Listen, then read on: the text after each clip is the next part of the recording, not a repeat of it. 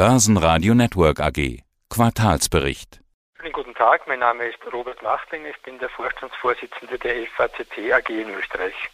Es sind ja gerade nicht die günstigsten Bedingungen für die Luftfahrtindustrie. Immerhin hält die Corona-Pandemie die Welt nach wie vor in Atem, vor allen Dingen den internationalen Tourismus und Flugbetrieb. Aber es gibt Licht am Ende des Tunnels, oder? Bei Ihnen wird man wahrscheinlich eher das Bild vom Silberstreif am Horizont bemühen. Herr Machtlinger, bevor wir genauer in die Zahlen schauen, wie schätzen Sie die Lage der Branche ein? Sie haben es gesagt, Herr Leben, es gibt einen Silberstreif am Horizont, wenn man nach oben blickt, in Richtung Himmel, gibt ja mehr und mehr Flugzeuge, die wieder fliegen. Aber Sie haben recht, die Flugzeugindustrie hat sich stabilisiert im Vergleich zu den Q2s und Q3s im Jahr 2020 sehr, sehr regional verschieden. Also China oder speziell der asiatisch-pazifische Raum hat fast wieder das Reiseniveau erreicht wie vor Covid-19 und besonders erfreulich ist aber auch die deutliche Tendenz in den, in den Vereinigten Staaten in den letzten sechs bis sieben Wochen hauptsächlich getrieben durch das Impfprogramm, äh, das dort sehr gut äh, auch an Geschwindigkeit aufnimmt. Europa hängt noch etwas nach, aber wir sehen eine stabile Nachfrage und das äh, tut nach 2020 schon sehr gut.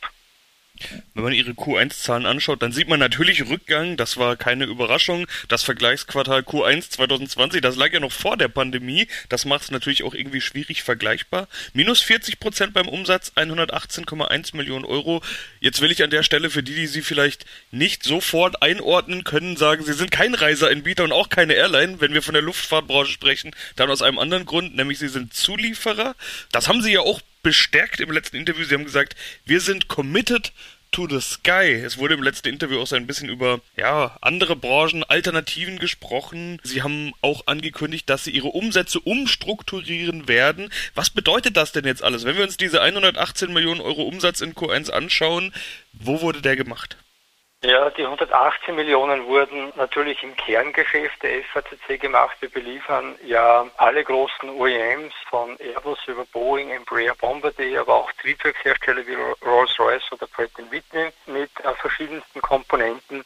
Und der Umsatz wurde über alle Flugzeugplattformen hinweg relativ im gleichen Verhältnis wie vor der Krise gemacht. Wobei innerhalb der FACC die A320-Familie die stärkste Plattform ist mit diesem Flugzeugtyp über über alle Fertigungsbereiche oder Produktbereiche, die wir abdecken, machen wir hier ca. 30 Prozent des Umsatzes. Sie haben auch erwähnt, minus 40 Prozent zum Q1 äh, des letzten Jahres. Das stimmt auch. Das Q1 2020 war natürlich von der Covid-Krise noch nicht beeinträchtigt. Wenn man sich aber jetzt anschaut, äh, Q2 oder Q3 im letzten Jahr und das Q1 des letzten Jahres, dann sieht man wieder einen 18-prozentigen Anstieg im Vergleich zur Nachfrage. Und das gibt eigentlich auch einen Indikator, dass sich die Luftfahrtzulieferindustrie auch stabilisiert hat. Ein Indikator für genau diese Stabilisierung könnten ja Ihre Auftragsbücher sein. Wie sieht es da denn gerade aus? Wie voll sind die? Die sind immer noch sehr, sehr gut gefüllt. Wir hatten ja vor der Krise ein Orderbuch von circa 6,4 Milliarden US-Dollar. Das ist etwas geschrumpft auf knapp unter 6 Milliarden. Woher kommt das? Unsere Verträge sind sehr langfristige Verträge, also die laufen über die gesamte Lebenszeit des Flugzeuges, wo wir auch dann Komponenten hinliefern und somit auch das sehr gute Orderbuch, das wir immer noch haben. Momentan hört man überall im Laufe der aktuell laufenden Berichtssaison von steigenden Materialkosten, fehlenden Komponenten. Diese Dinge, bekommen Sie das auch zu spüren? Können Sie das bestätigen? Wir können das auch bestätigen, gibt es in gewissen Bereichen. Wir sind aber relativ gut abgesichert. Wir haben ja auch etwas vorgesorgt, auch im letzten Jahr schon, haben etwas mehr Inventar auch akzeptiert, um die Lieferketten abzusichern. Damals war es eher die gesundheitliche Thematik, um die wir uns hier Gedanken gemacht haben hilft jetzt etwas, weil wir ganz einfach doch etwas mehr Spielraum haben aufgrund der strategischen Maßnahmen, die wir getroffen haben. Ganz äh, massiv ist natürlich in der Logistik, da sehen wir extreme Ausschläge nach oben. Auf der anderen Seite heißt es ja bei Ihnen, dass Sie die Supply Chain optimieren wollen und die Lagerbestände reduzieren. Damit soll Flexibilität und finanzielle Agilität erhöht werden. So waren die Schlagworte, die ich dazu gelesen habe. Ich habe mich gefragt, Lagerbestände reduzieren, genau in einer solchen Situation, in der ja äh, die Supply Chains noch so ein bisschen in Klammer gestellt sind und man gar nicht einschätzen kann, wie stark wird die Nachfrage denn tatsächlich. Manch einer kommt ja in die Bredouille, der sagt, diese Just-in-Time-Politik weltweit, die bringt uns fast schon in Probleme, weil wenn da mal was nicht kommt, dann fallen ganze Lieferungen aus. Äh, wie sind Ihre Pläne? Also Supply Chain optimieren und Lagerbestände reduzieren, habe ich ja gerade schon genannt. Ja, hat zwei Facetten, äh, diese Aussage. Zum einen, wir hatten vor dem Jahr 2020 ca. 550 Materialzulieferanten äh, verteilt über unser gesamtes Materialportfolio.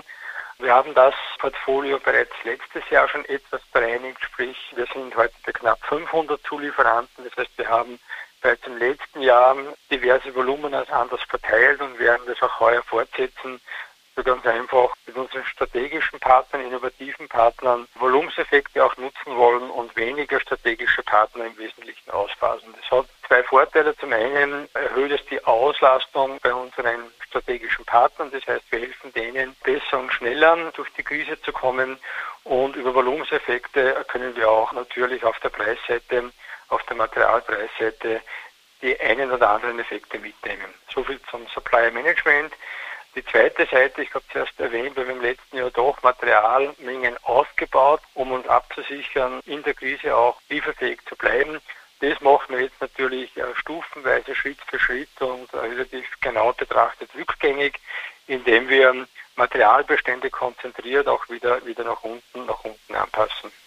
Das es geht nicht ad hoc, indem wir sagen, wir wollen drei Monate kein Material. Es passiert äh, geplant und über das gesamte Jahr 2021 stufenweise, stufenweise ausgeglättet. Noch ein Punkt möchte ich in diesem Zusammenhang ansprechen, nämlich dass Sie ja auch aus Kostengründen und aus Spargründen Personal entlassen haben, die Produktion den Corona-Bedingungen angepasst haben. Da wurde eben dementsprechend heruntergefahren. Ich habe mich gefragt, wie schnell können Sie da eigentlich wieder nach oben fahren? Wenn jetzt die große Nachfrage kommt, wie schnell sind Sie da wieder auf Volllast? Wir haben entsprechend angepasst, wie von Ihnen richtigerweise gesagt. Wir haben aber immer noch Mitarbeiter, die uns relativ schnell wieder zur Verfügung stellen. Das heißt, gewisse Ramp-ups können wir mit einer Personaldecke, auf die wir schnell zugreifen können, auch gut wieder, wieder abdecken. Also da sind wir relativ mit unseren Belegschaftsvertretern gut aufgestellt. Da können wir sehr schnell reagieren. Was aber natürlich auch dazu kommt, wir haben es letztes Jahr auch genutzt, Effizienzmaßnahmen einzuleiten und wir gehen auch davon aus, dass die nächsten oder die ersten 40 bis 50 Millionen äh, Umsatzwachstum mit der bestehenden Mannschaft ohne weiteres gestemmt werden können. Also Effizienz äh, hilft hier natürlich auch entsprechend zu reagieren. Zu optimistisch bezüglich der Zukunft sollte man ohnehin nicht sein. Sie haben schon im letzten Interview angekündigt, dass die Erholung der Branche noch etwas dauern könnte. Sie haben gesagt, nicht vor 2024, 2025 wird wieder das Niveau von vor der Pandemie erreicht. Da sind also noch ein paar Jährchen Zeit, um es mal salopp zu sagen. Bleibt es denn bei dieser Prognose oder sind Sie optimistischer geworden? Im letzten Interview hätte ich Ihnen ohne mit der Wimper zu zucken zugestimmt, aber jetzt sieht man, dass Impfstrategien ja doch erstens was bewirken und zweitens vielleicht hier und da doch schneller gehen, als man gedacht hätte. Also wir glauben, es wird das Jahr 2024, 2025 sein. Ich glaube auch, dass die eine oder andere Thematik schon noch hochkommen wird. Die eine oder andere Airline wird möglicherweise die Krise nicht so bestehen, wie man sich das vorstellt. Das heißt, das eine oder andere Flugzeug wird wahrscheinlich auch noch äh, storniert werden. Also wir gehen davon aus, ab dem Jahr 2022 zurück zum äh, stabilen Wachstum. 2024, 2025 wieder dort zu sein, wo wir zumindest und die Branche vor 2020 war. Wenn es schneller geht, dann freuen wir uns aufgestellt immer für beides. Gibt es denn überhaupt ein Zurück zu vor der Pandemie? Ich habe mich gefragt, gibt es nicht Dinge, die sich für immer ändern werden? Es wurde mir schon von vielen Vorständen beispielsweise versichert, dass man jetzt nicht mehr für jede Konferenz nach Japan oder nach Brasilien fliegen wird. Also dass mit Videocalls vieles möglich ist. Das haben wir in den vergangenen zwölf Monaten ja alle gemerkt. Vieles ist möglich, kann ich auch bestätigen. Manches ist über Videocalls nicht möglich. Zum Beispiel neue Kunden akquirieren oder größere neue Geschäfte auch vertragsreich verhandeln. Da kommt man an die Grenzen. Aber ich bin Ihrer Meinung, so zwei, drei Stunden Termine eher auch noch auf der Spezialistenseite, die werden sich über virtuelle Konferenzen ersetzen. Das Reiseaufkommen wird aber zurückkommen, auch im Geschäftsreisebereich. Wobei unsere Aussage die ist, äh, die Touristikbranche wird schneller zurückkommen, also Leute wollen weg. Profiteure davon werden mit Sicherheit sein die Low-Cost-Carriers, die werden schneller wachsen und die Premium Airlines, die wird hauptsächlich am Businessgeschäft auch hängen, die werden ein bisschen langsamer zurückkommen. Nicht zu vergessen natürlich auch das Bevölkerungswachstum im asiatisch-pazifischen Raum.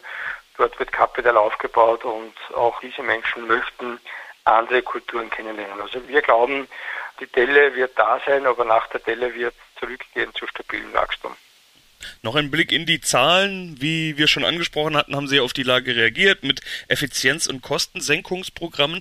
Das hat beim Gewinn geholfen. Das operative Ergebnis ist auf 0,4 Millionen Euro zurückgegangen nach 11,3. Aber positiv, das ist auf jeden Fall zu vermerken. Unterm Strich zwar ein Verlust von 0,7 Millionen Euro, aber das EBIT ist weiterhin positiv. So ist ja auch Ihre Prognose fürs Gesamtjahr. Das strikte Kosten- und Liquiditätsmanagement soll beibehalten bleiben. Was wird das für Ergebnisseffekte haben und wo soll überhaupt weiter gespart werden?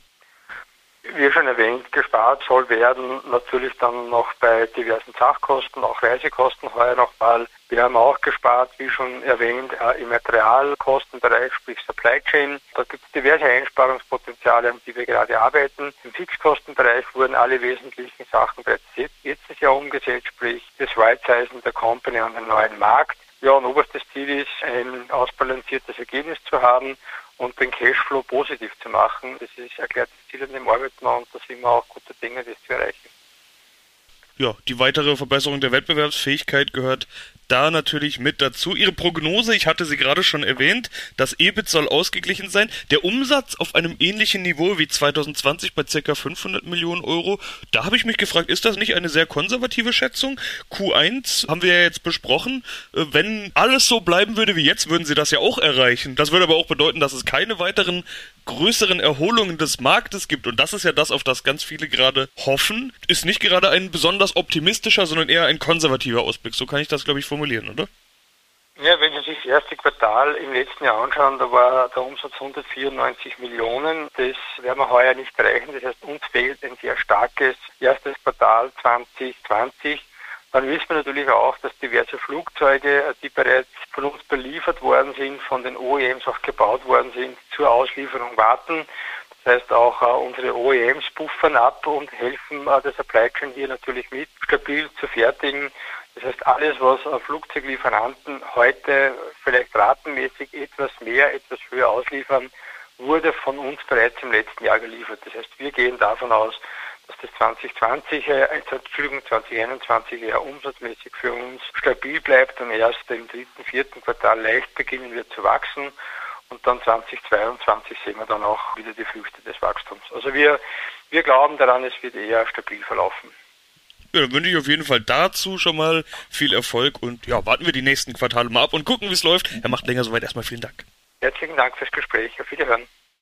Börsenradio Network AG. News aus Österreich.